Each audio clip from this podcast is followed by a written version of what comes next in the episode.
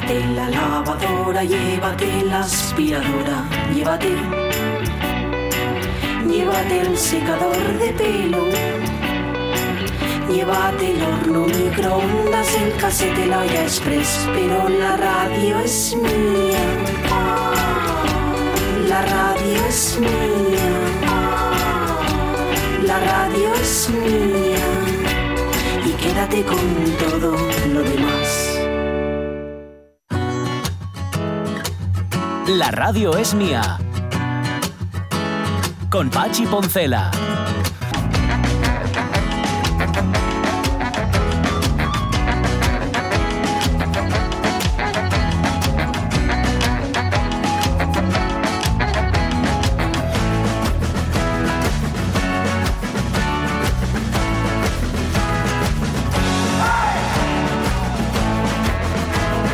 Las 12 y 14 minutos de la mañana, bueno, no se escuchaba, ¿no? Porque estaba todavía sonando la sintonía, pero tenía aquí a mi señora esposa retafilando detrás de mí, que es lo que tiene el teletrabajo. El hacer las radios de casa tiene que, oye, se escuchar las cosas de casa. La radio de los vecinos no la escucháis, ¿no? Esa no os llega ahora No, mismo. no, no, no, no la percibís. Está muy bien. Uy, uy, uy, que se ha puesto las botas Ramón Redondo. Bueno, leedlo, leedlo, porque siempre es interesante todo lo que escribe Ramón Redondo. Recordando que hace 100 años nacía Juan Antonio Bardem, uno de nuestros más grandes directores, familia de artistas, hijo de actores, padre de actores y de, y de- bueno. Y eh, narra, pues eso, las vicisitudes de uno de, de los grandes. Y le vamos a poner aquí un corazón y, Sí. y nada, leedlo atentamente.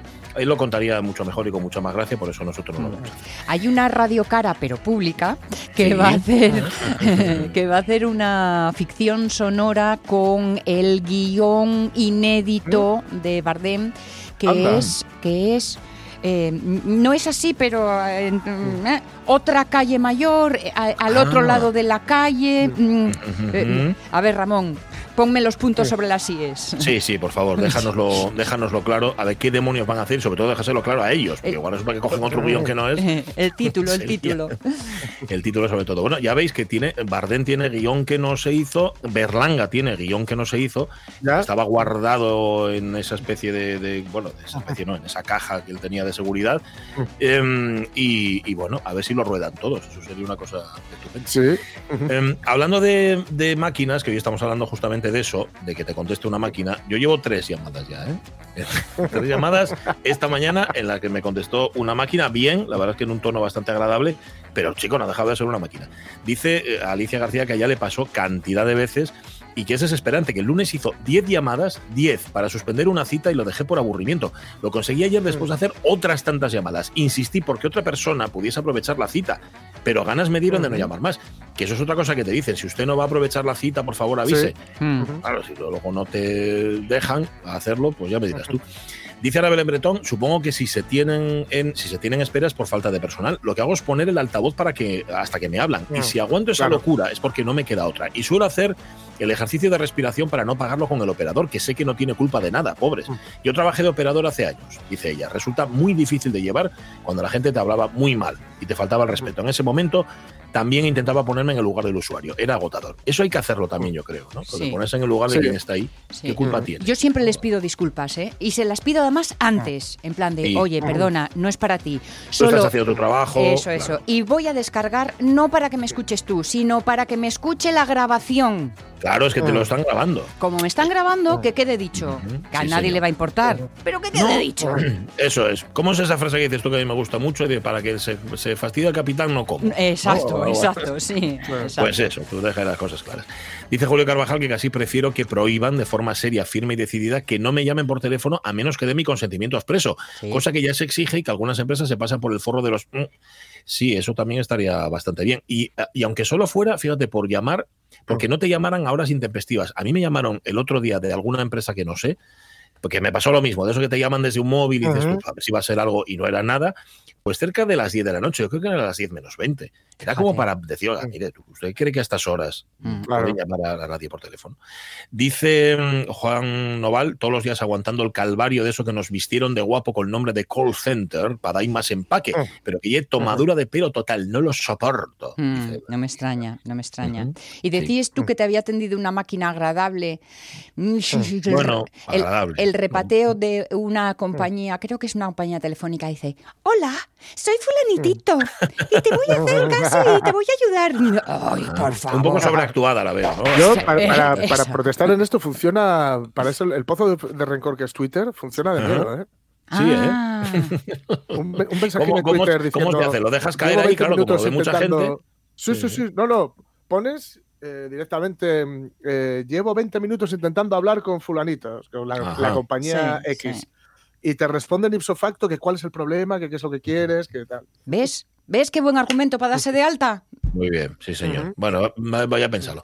Em, hay más mensajes de los oyentes de la radio mía. Espera, el de Salva, por ejemplo, que lo tengo aquí, dice: las discusiones con las un monólogo cómico y las esperas con los teléfonos vinculados a la sanidad para una obra dramática. Yo tengo para mí solo a una divertidísima señora que se ocupa del navegador del coche. Llegué a la conclusión de que ella debe ser sorda y yo disléxico, porque o se lo pones por escrito queriendo hablar con Manuel, te pone con Abel, Miguel o Samuel, y queriendo ir a León, acabas en Posada de Llanes. Complicado. Su frase favorita dice es no le he entendido. Diga sí, Sí. no, ninguna de esas. Yo que la conozco, dice Salva, paro y aparco o planifico la ruta con el teclado antes de salir. Pero si va alguien contigo y tienes ganas de juerga, le dices, oye, habla tú con el navegador.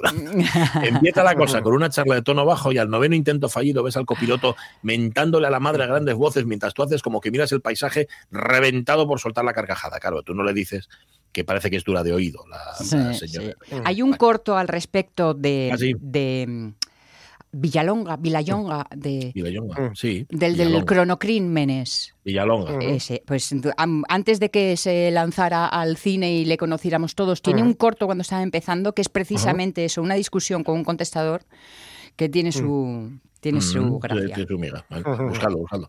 Eh, gracias, oyentes. 12 y 20 minutos a la mañana. Bueno, tenemos dos Migueles para terminar la hora. El primero.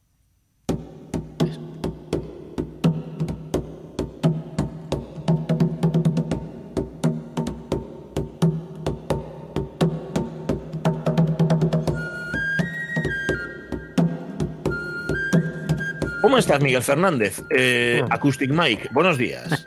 Buenos días, buenos días. Muy bien. Muy bien, me alegro, me alegro mucho.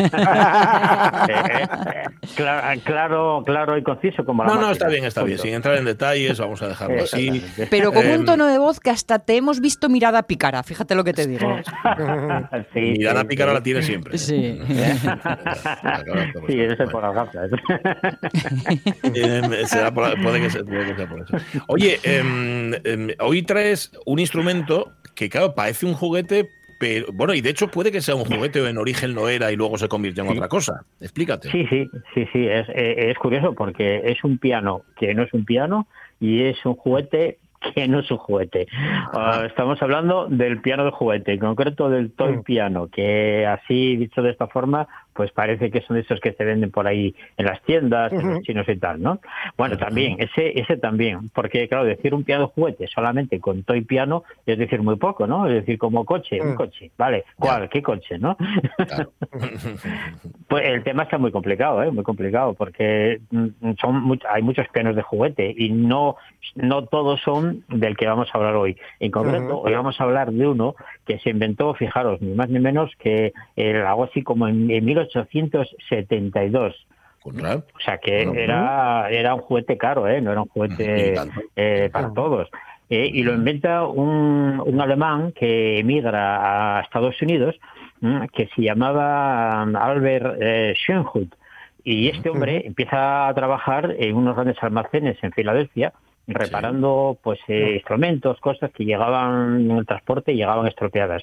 Y entonces pues se le ocurre eh, coger y el- los mecanismos de los de algunos pianos y tal, eh, fabricar uno en pequeñito, eh, algo así como mm, una octava, entre una y tres octavas como mucho. Ya de tres octavas ya era enorme, ¿no? Lo más Para sería quien, no sepa, para quien no sepa lo que es una octava, serían las escalas, ¿no? eh, eh, eh, sí, exactamente, una escala, eh, algo así como en teclas, 12 teclas, ¿no? Do- de- 12 entre teclas. 12 teclas, eh, 18, 24 por ahí, o sea, a ver, muy pequeñito. Y claro, Ajá. de tamaño reducido.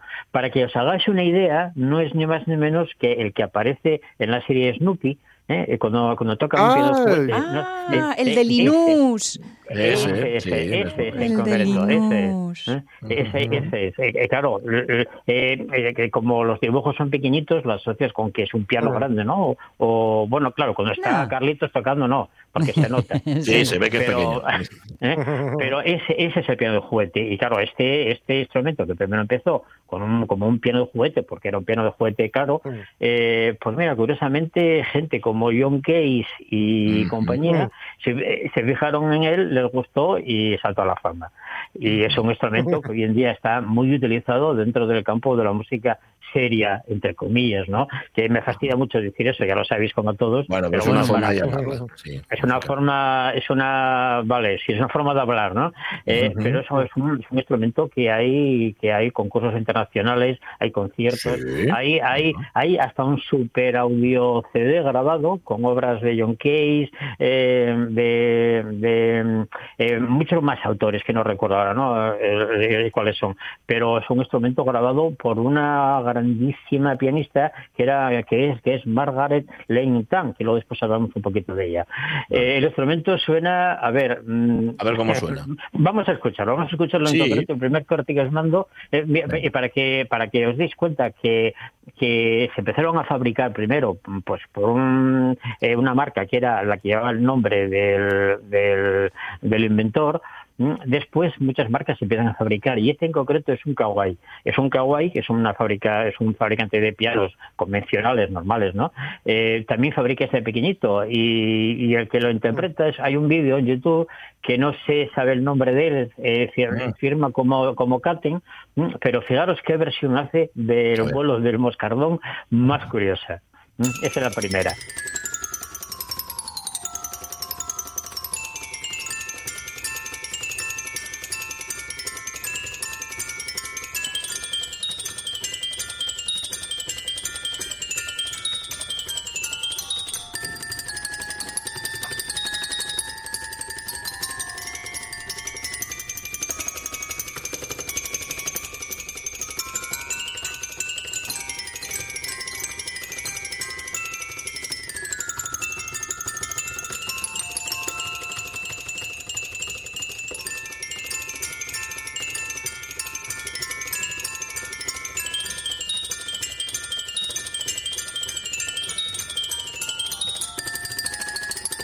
La postura es la misma de Linus, en efecto. Sí, Mm, sí. Claro, delante de un piano muy pequeño que me, Miguel me alucina cómo es capaz de en nada ¿qué, qué- qué- qué tiene ese piano ¿O dos, o- dos octavas y Eh, media dos octavas, sí, dos octavas y poco, sí, sí, sí. sí. Bueno, bueno, bueno. Eh, eh, bueno, eh, tengo que deciros que nosotros hemos tocado con un instrumento de estos. En algunos Sí. de los ¿Mm? conciertos que hemos hecho, sí, sí, sí. Jorge Carrillo ya aparece con uno, Eh. con un piano de estos, Mm. hizo una obra para, para el piano.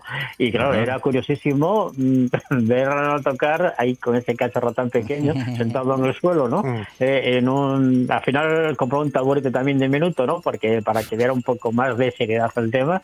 Y sí, sí, eh, hemos Suena- tocado bastante con él. Suena a, para sintonía de cuento de miedo.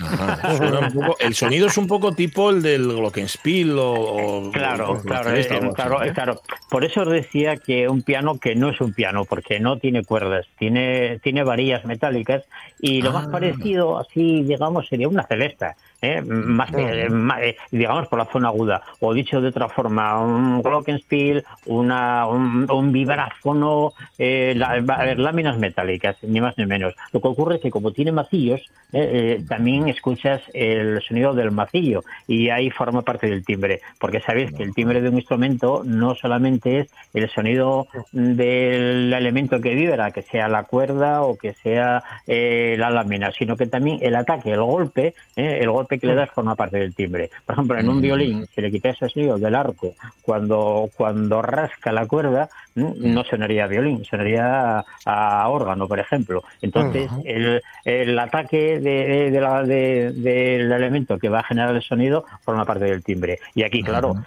si veis la percusión esa que es una tiqui, tiqui, tiqui, tiqui, eso forma parte del timbre. Entonces por ahí asocias que es un teclado. Pero claro de cuerdas nada por eso suena como suena. Suena como varillas varillas láminas pero pero afinadas ¿eh? bastante bien afinadas Sí, sí, no, suena- Eh, suena eh, bien.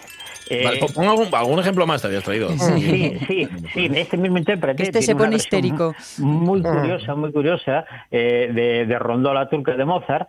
Sí. Que si queréis, aquí eh, en el vídeo pone el pianito sobre el pianote. ¿eh? En el anterior el piano Ah, está sí. en el suelo. ¿eh? Y aquí en este vídeo, que está en YouTube también, pone el piano sobre el piano, sobre el otro. ¿no? Y veréis. A ver, a ver cómo lo hace.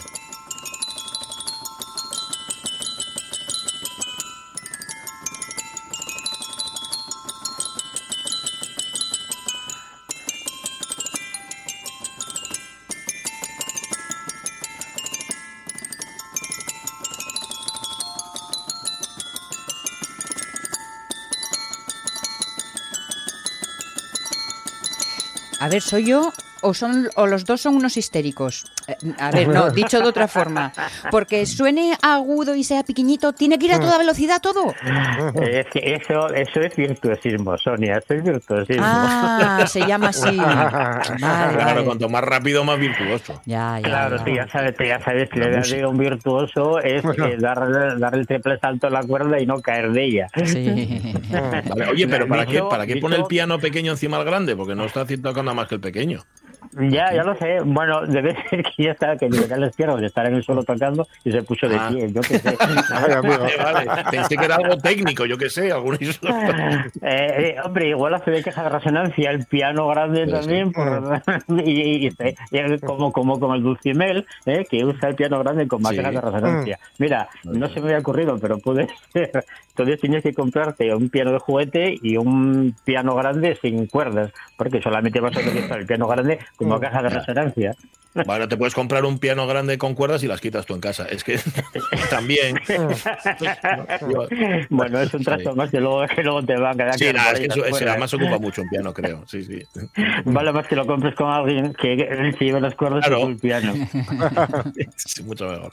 Bueno, ¿qué más? A ver, a ver, que tienes más. Vale, más bueno, el, siguiente vídeo que os mando es el ejemplo mm, de cómo suena el piano real, el de verdad. El- a ver, el original, el de, el de la marca Schoenhut que es un piano, bueno, hay que decir que empezó, empezó haciendo los verticales eh, y acabó haciéndolos eh, eh, de cola, ¿no? Mm, eh, más o menos el mismo número de teclas, pero el de cola pues parece ser que eh, suena mejor o, o al menos es más aparente. Y este es el que eh, hay un ejemplo con varios con varios eh, cortes pequeñitos de diferentes músicas que es el que podemos escuchar.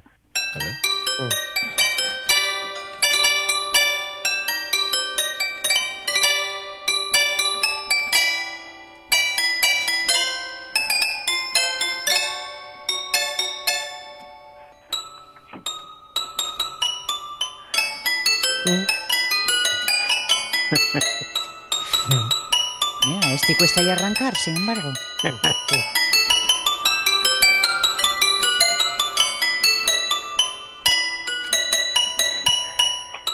Ahora, entiendo que si el mecanismo es distinto, Miguel, el ataque también va a ser distinto y la técnica de interpretación no es. Tú puedes ser un gran virtuoso del piano convencional, pero no necesariamente tocar bien el piano juguete, ¿no? No, para nada. Eh, a a ver, eh, ten- tendrás. A ver, para sabéis que para tocar un piano, para que empiece a sonar, hace falta, mm, digamos, eh, tiene una curva de mm, aprendizaje muy rápida y, y, y le suena a todo el mundo porque ya está afinado. Ahora, para tocar bien, la curva de aprendizaje es muy lenta, muy lenta. Entonces, entre uno que toque muy bien, muy bien, muy bien y uno que toque muy mal, muy mal, pasan muchos años. Ahora, para que empieces a tocar bien, bueno, pues con poquito tiempo lo consigues, ¿no? Tocas como tocas. Y aquí está, eh, aquí está la clave. Tú con este piano eh, de juguete, si ya sabes tocar un piano de verdad, pues te pones y te suena. Mm, Sí. A, ver, tampoco puedes hacer muchas verdaderías aquí, porque porque no no no da el sistema, no no es como un piano eh, co- convencional que tienes que mover los pedales, jugar con la pulsación, un montón de historias que vamos que, que te cuesta un trabajo tremendo estudiarlas. Aquí no tienes mucho que rasgar. Eh, eh, Con tal de poner el dedo encima de la tecla que es, pues mira, eh, pasa todo desapercibido, no se va a notar que estás tocando mal. Entonces, digamos que la curva de aprendizaje de estos pianos es muy rápida, muy rápida, muy rápida. Y si ya vienes del, piano convencional, pues vale, eh, yo que sé, 15 segundos, igual ya, ya lo estás tocando, ¿no? Ah. Eh, Suena como suena, tampoco le podemos pedir más a, a Claro, te va, te va a decir que pedales no tiene, ¿no? Como lo- no, no, eh, ni, ni apagadores porque no tiene cuerdas. No, di- digamos que la nota se extingue sola. Eh, no tienes, a ver, las dinámicas, bueno, pues también son bastante limitadas porque el golpe que le das tiene que ser el suficiente para que la lámina comience a vibrar y hay que dar un golpe fuerte. Ahora, un- que suene muy fuerte, golpe mucho más fuerte y no se corresponde el nivel sonoro con el golpe que le das. Digamos que no, o sea, tiene muy poquitas dinámicas. Pero es un juguete que si, ojo, si le sacas partidos y compones para él, eh, sí que sí que funciona. Pero claro, a ver, esto estamos haciendo una, una barbaridad, que es eh, escuchando músicas que se, se- que se Que compusieron para otros instrumentos aquí. Claro. Eh, John, eh, claro, John Case sí que le sacó, sí que le sacó partido al juguete y muchos más compositores trabajando en, las, en las posibilidades que él te da. Mm, eh, eh, no, no se me han dado nada de John Case porque es un poco duro de escuchar, ¿no? ¿Eh? Ya sabéis cómo es John Case y el que quiera Tenías- que vaya a las fuentes y que lo escuche, ¿no? ¿Eh? Pero bueno, eh, el siguiente ejemplo, el siguiente ejemplo, eh, veréis, aquí sí ya, aquí sí que estamos ya delante de una virtuosa del piano de juguete, que suena un poco a broma, pero es cierto. Eh, y en concreto es una mujer que nació en Singapur en 1945, o sea que, ojo, no es una niña. ¿eh? Eh, y, y- y se gana la vida y gana premios tocando el piano de juguete. Y es en este momento quizás la máxima intérprete del piano de juguete. Se llama Margaret Leng Tan. Esta mujer era, mm, bueno, es hija de un, de un director de un periódico en Singapur y, y estudia piano en Singapur, gana premios muy, muy, muy jovencita y le da una beca para ir a estudiar a Nueva York a la Juilliard. Y allí conoce a John Case y claro, entablaron una gran amistad y trabajaron muchísimo. Eh, Trabajó mucho con el piano preparado de John Case y parece ser que estuvo trabajando con este hombre pues los diez últimos años de su vida, ¿no? Y, y entre los dos eh, escribieron eh, la suite para piano de juguete, que lógicamente eh, Margaret era quien lo interpretaba. Y aquí sí que ya hay, ya hay eh, es otra cosa diferente, ¿no? Porque esta mujer conoce perfectamente el piano, es eh, de juguete, bueno, a ver, es una gran pianista, ¿no? De- también de piano convencional, pero no vamos a hablar de ello ahora en este momento, sino que es- en el piano de juguete eh, hace transcripciones de obras eh, clásicas para el piano de juguete y tiene una versión de la de, de la sonata 14 de, de Beethoven para piano que es una es una barbaridad. Si quieres escuchamos un poquito Sí, de claro. ella. Dale, A dale. ver.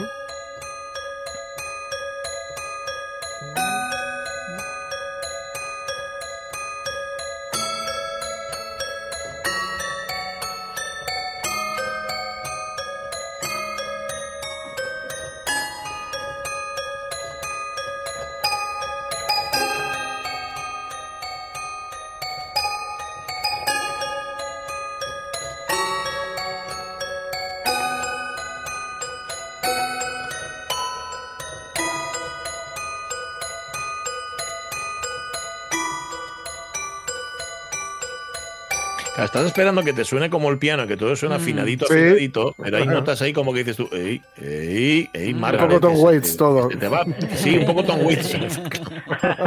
sí, y- y, a ver, a ver, hay que decir que, que ser una, hacer una lámina eh, que está afinada, la nota principal no tiene armónicos como una cuerda, son, son sonidos bastante inarmónicos, que son los que le dan el timbre car- característico. Pues claro, cuando, cuando escuchas una nota sola, te puede sonar afinada, pero cuando escuchas varias un acorde, el acorde no afina. Eh, no afina porque los armónicos no guardan concordancia entre sí y lógicamente no tienes un acorde eh, afinado como un instrumento de cuerda o instrumentos de viento o lo que Mm, sea. Y, esa- claro. y ahí está precisamente eh, el juego tímbrico de este instrumento, ¿no? Que es, estamos dentro del campo de la percusión. Eh, en la Mm, percusión, claro. cuando tocas varillas, láminas, lo que sea, no es la afinación de instrumentos de cuerda o instrumentos de viento, es otra, y ese es el timbre. Mm, eh, nuestra cultura, digamos, occidental está basada en la armonía, la cultura oriental está basada en el timbre. Si escucháis una orquesta de, de gamelanes, por ejemplo, te suena todo rarísimo. Es que es esto, en realidad. Son sonidos que no guardan relación armónica porque la idea no va por ahí. Eso está diferente, ¿no? Eh, el siguiente ejemplo que os mando, yo creo que, os va a gustar mucho también. Eh, también es por la misma mujer, también hizo un arreglo para dos pianos de juguete, son dos pianos. A ver qué siguiente. A ver, dale. Dale, José, dale. Es que está el teléfono. Ahora ahí. Anda. 哈哈哈哈哈！哈哈哈哈哈！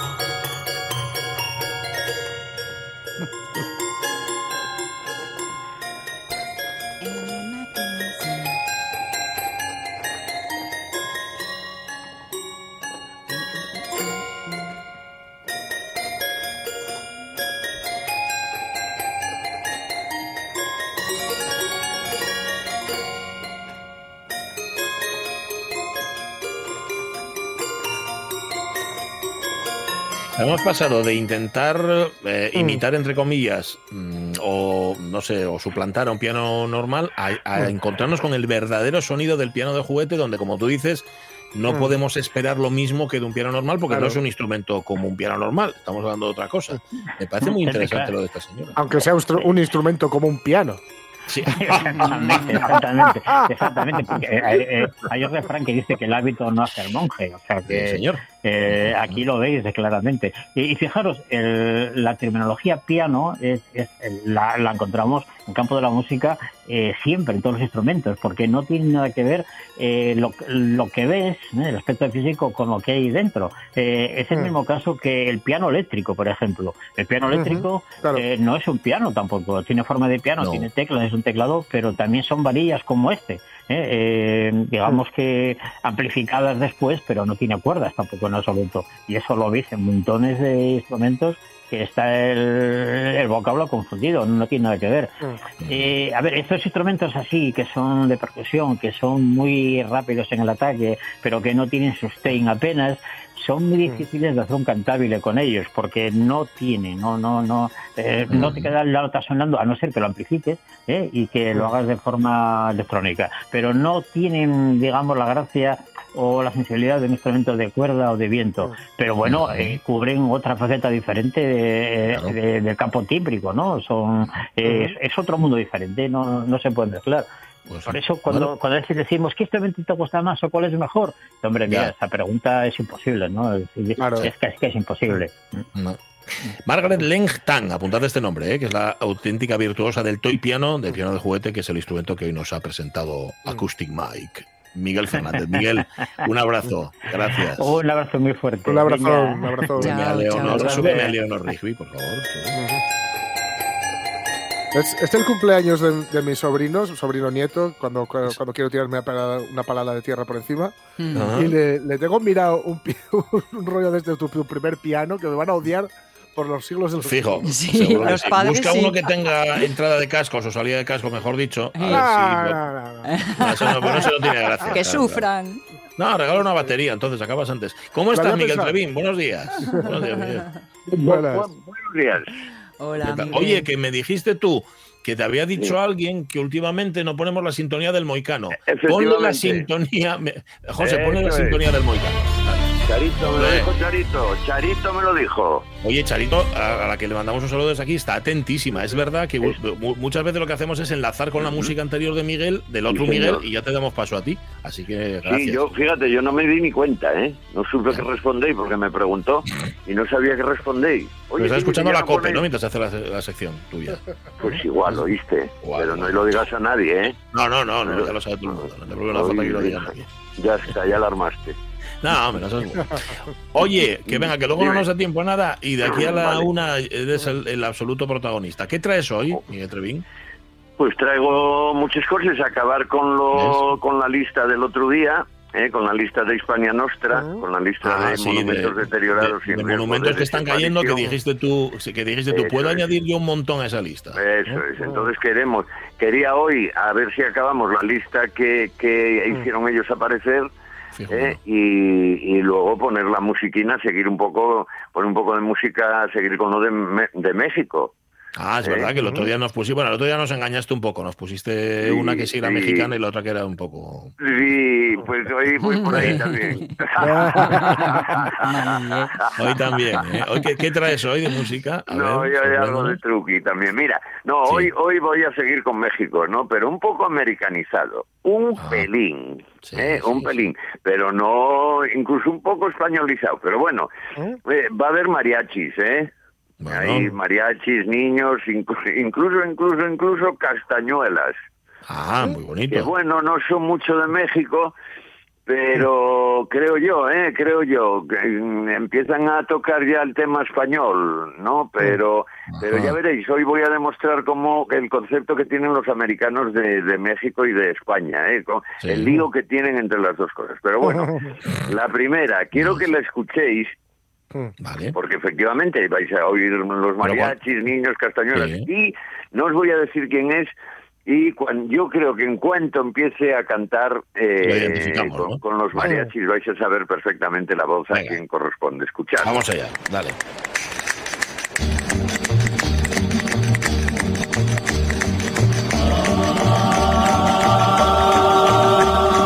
Who makes my heart beat like thunder? Who makes my temperature rise?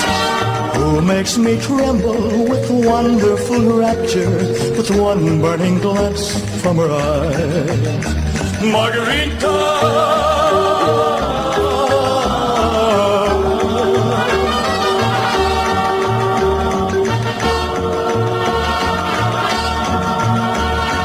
Once I was free as a gypsy, a creature too wild to tame. Then suddenly I saw Margarita, and I was caught like a moth in the flame. Este Guillermo Tellado. Aunque cantara la tarara, aunque cantara cupón, fíjate, se identificaría. Sí, sí. efectivamente, ¿No? efectivamente, aunque aunque fuera del cupón, sí señor.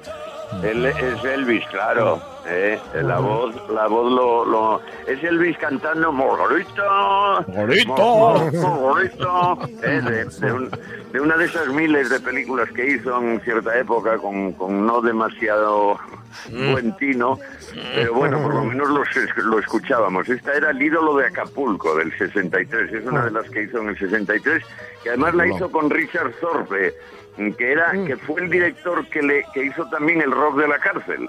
Ah, también, la- también. Una, una de las primeras. ¿eh? lo, de- lo bueno que tiene la película, que tiene poco bueno, ¿eh? pero lo bueno que tiene es él cantando y eh, Úrsula Andrés, ¿eh? la Ah, protagonista. ah, ah. Palabras mayores. Son Cuidado, palabras ¿eh? mayores, efectivamente, ¿eh? Palabras mayores. No sé si está aquí Love Me Tender en esta, en esta Ah, peli. ah, bueno, pues mira, otra cosa buena que tiene. Si está Love Me Tender, no está mal. No está mal. Es verdad, es verdad. Bueno, pues ya lo oísteis, ¿no? Y ya oísteis que efectivamente, es verdad que él empieza, si oísteis el principio, él empieza, hay una niña que no se sabe muy bien qué pinta con los mariachis. ¿Eh? Eh, es una escena, él, él se va acercando, lo presentan, tal, porque hay un niño también metido por medio. Bueno, eh, que ya sabéis que en esta época les gustaba mucho esto de los niños, que, que se ayudaban unos a otros y tal. Bueno, eh, y entonces él, él va corriendo. No, no me consta, con- pero vamos, si lo dices tú, seguro que sí, que era muy de la época. Sí, sí, sí, sí, sí. Sí, es ¿no? que tú eres un poco más joven, sí, pero no Ah, puede ser que- por eso. No, no tuviste que aguantar Joselito y compañía aquí en Ah, vale. Vale, vale, a Pablito Calvo y todas estas cosas. sí, Pablito sí, claro. Calvo, bueno, sí, todos estos que nos tocaron tela, tela marinera. ¿eh?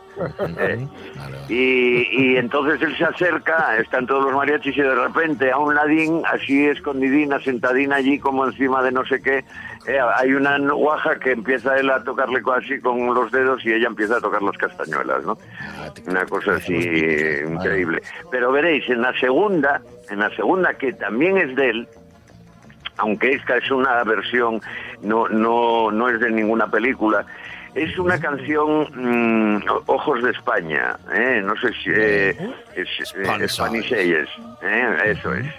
Eh, es una versión de Elvis, esta es una canción con mucha historia, ya sabéis, de esas canciones eh, que se habían perdido, que aparecieron, tal. Parece ser, mm, todo el mundo la tiene en la cabeza además por el título, Ojos de España, ¿no? Como una canción típica Sí. española, ¿no? De tunas, las cantan las tunas, los coros, Es tal. verdad, incluso, es verdad. eh, incluso los abandeños. eh, mm, Pues ya veréis, no tiene nada que ver con, con- no tiene nada que ver con España. Es una canción que en un primer momento, que era instrumental, eh, la compuso un director alemán, tal Bert Kaempfer, eh, que, que había compuesto Kaempfer, el, sí. el- el- el autor de Strangers and the Night de Frank Ajá, Sinatra sí, señor. y el arreglista, curiosamente, del La La La. Anda, La hombre. arreglista del La La La es Bert Kaempfer, sí, sí. señor. Mira sí, tú. señor. Era el arreglista de La La La es, es el que compuso esta es el- el- esta canción eh, instrumentada, ¿no? Entre En y Elvis 75. Presley, un grado de separación. Vaya Fíjate, tela, estaban ¿eh? pegados. Vaya tela, todos juntos. Y Frank Sinatra, que, que ya sabéis que se Sí, odiaba. Sinatra. ¿eh? Y Sinatra, que sí. Sinatra odiaba esa canción, Carlos, odiaba, o- Frank Sinatra odiaba todo lo que tuviera que ver con, con en un principio con, con Elvis y con el rock and roll, ¿no? Bien, Sí, sí. Eh, tuvo, tuvo ahí unas declaraciones un poco fuera de, de tiesto, ¿no? Bueno, pues esta canción luego en el 66 ya la hace Al Martino, que es ya con, con el nuevo título y ya eh, empieza a ser un éxito. Ya la cantó todo el mundo, la cantó Tony Bennett, Elber, eh, Humperdinck, si os acordáis, Sí, aquel, Humperdinck, sí, eh, sí, que la hizo solo, solo y, y con Il Divo luego, eh, muchos años después, ¿no? Julio Iglesias también la canta con, con Willie Nelson, eh, al, al Di Meola también, Plácido Domingo, bueno, todo. Bueno, sí, que hay muchas versiones, que sí. Eso Sí, es. Entonces la versión de él ya la veréis. ¿eh? Habla, es, es mirar qué curioso. Habla de unos ojos españoles que son los más bonitos de todo México. ¿eh? Ah, Eso es. o sea, españoles de México. Vale, vale. Eso es. blue Spanish eyes. Teardrops are falling from your Spanish eyes.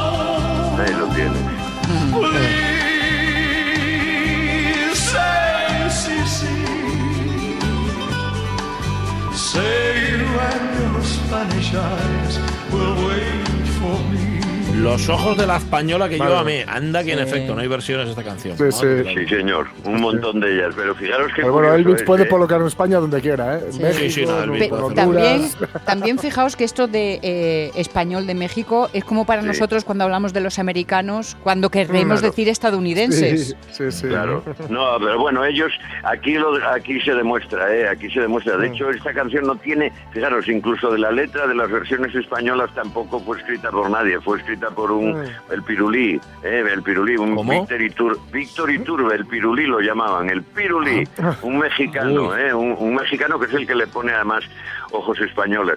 Ellos tienen el concepto eh, que, que les parece, mira, o que es el mismo país, México y España. Mm. De hecho, os acordaréis que hay películas donde donde se va el protagonista se va a España y aparece en- por el medio de una calle llena de mariachis, ¿no? Eh, Sí, sí. Eso, ¿o ¿Les parece el mismo país o les parece España una eh, que hace frontera con México o Sí, sí. como mucho un estado de México? ¿Eh? Ajá.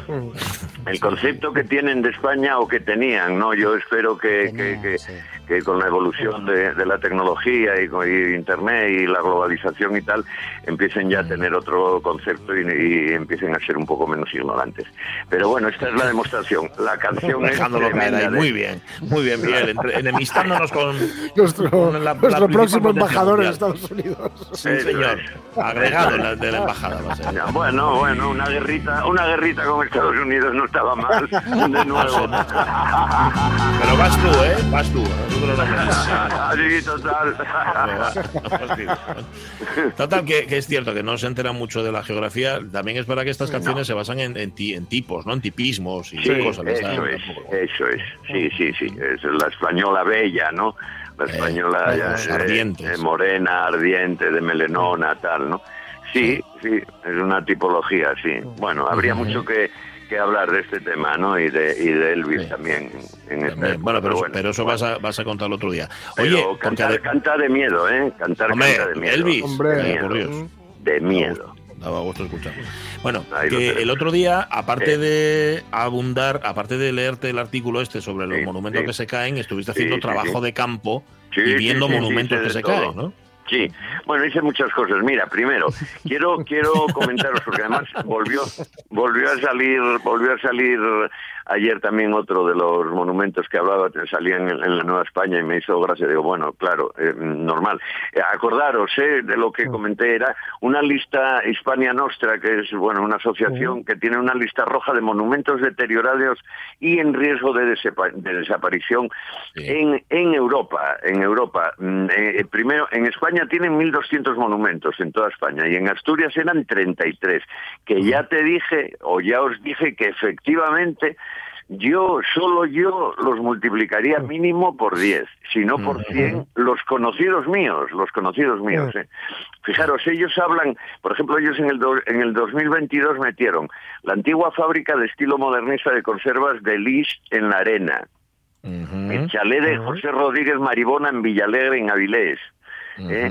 En, en 2021 incluyen el monasterio de San Salvador de Cornellana, ¿eh? Ah, que sí, precisamente madre mía. es el que Ostras, sale, uf. sale ayer, sale ayer en el en, sale ayer en el- la Nueva España Sí. porque cumpliría el martes 998 años de, de, Al- de historia. al paso de los ¿eh? mil. Le quedan dos para los mil y a ver si llega el prove. A ver si llega. Eso Sí, sí. es, eso es. ¿eh? Ya no es de los que peor están, es verdad que no es de, de todos estos que tenemos por aquí y que yo vi estos días, no es de los que peor, pero parece ser que hablan de que, de que está muy mal, ¿no? Que hay derrumbes de paredes, el suelo de madera está podrido, eh, la piedra de los muros y de los pasillos del claustro está ya lleno de humedades y, y dicen que los pájaros y los murciélagos son los únicos habitantes del monasterio, Mm. dejando detrás de sí un rastro de excrementos, que son tremendos Claro. los Pero me- excrementos. Me parece, Miguel, me parece, Miguel, que, que le hicieron apaño al tejado. Me parece que fue lo último que le hicieron. Y bueno, lo de arreglar el tejado es el primer paso innecesario. Sí. Porque Bueno, por ahí es es- por donde se muere es- todo. Eso es uh, absu- eh, fundamental. Mira, en mi en mi zona hay una, no os la digo fijo fijo porque no no sé las palabras textuales, pero más o menos hay un dicho que es que cuando en una casa que cuando se va al fuego ¿eh? entra Odemo. Dicen, cuando se va al fuego Mm. en una- casa entra Mm. Odemo, es decir, entra el demonio, es decir, entra la ruina. ¿Eh? En cuanto se va la gente de una casa que duró, por ejemplo, yo allí conocí casas, tengo una al lado, ¿eh? a casa Casanova, por ejemplo, ¿no? Que es una de estos tremendo, uno de estos casos tremendo, que es una casa que se llama Casanova, que por allí decían que, que era la primera casa del pueblo, que no puede ser, no puede Ajá. ser porque se llama La, primera construida, dices, del, del Sí. pueblo. Eso es, decían que era la primera construida en el pueblo y no y, y se supone no puede ser por el mismo nombre, ¿eh? Eh, sería la, la segunda porque se llama a Casanova. Ya, claro, claro. Ah, tiene que haber una vieja. Tiene que haber la claro. vieja. Eso Claro. es, eso es. Eso lógico. quiere decir eso quiere decir que había una anterior. Yo creo que sé cuál es. Es una que todavía está en pie y mejor que esta. Pero a lo que voy, ¿no? Es una casa espectacular de guapa, os lo aseguro, con un torreón central, además eh, es de habitar, ¿no? De estos torreones defensivos, ¿eh? Un, un torreón habitado y tal. Y es una casa que durante eh, tenía- tendrá también como mínimo 400 años y de repente dejaron de habitar en ella y, y no pasaron 30 años y está completamente, tiene lo que decían de, de una de las del otro día, de la de Salas, que hablábamos, eh, tiene re- un, un bosque dentro de la casa ya. ¿eh?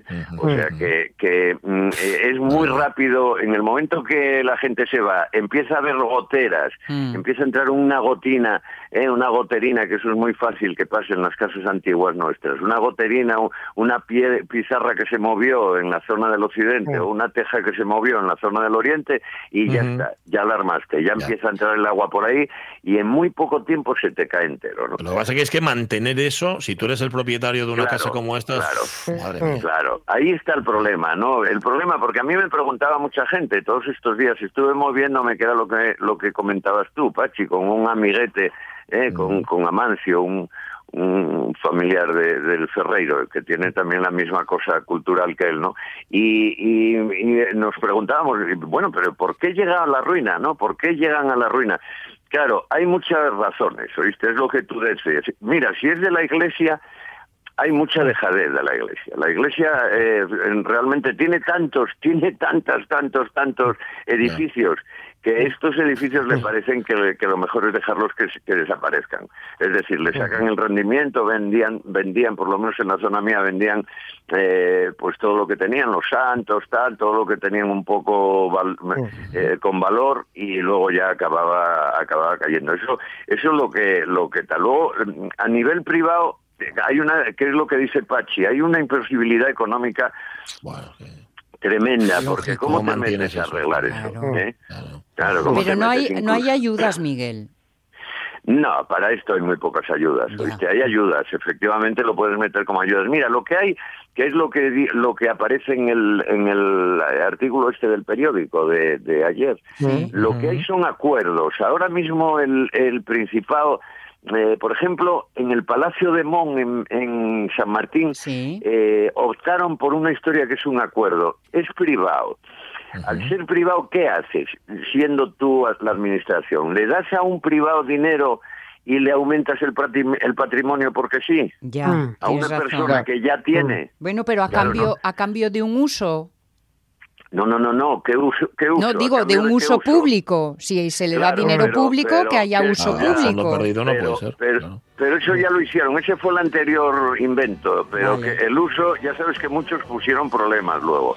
Luego el uso público que es una orina o dos abiertas y le metiste y le metiste 500 mil euros. Ya. Bueno, ¿Eh? el tema, el tema va a dar para más y, y- Y además yo creo no. que to- los oyentes seguramente todos conocen algún sitio de estos que está cayendo. Podemos hablarlo la semana que viene si te parece, Miguel. Sí, sí, Un abrazo, Moicano. Venga, a Abrazo. chicos, adiós, hermosos, Nos adiós. marchamos y a las, a las 10 de mañana volvemos. Ahora el tren y antes las noticias. Adiós. Adiós.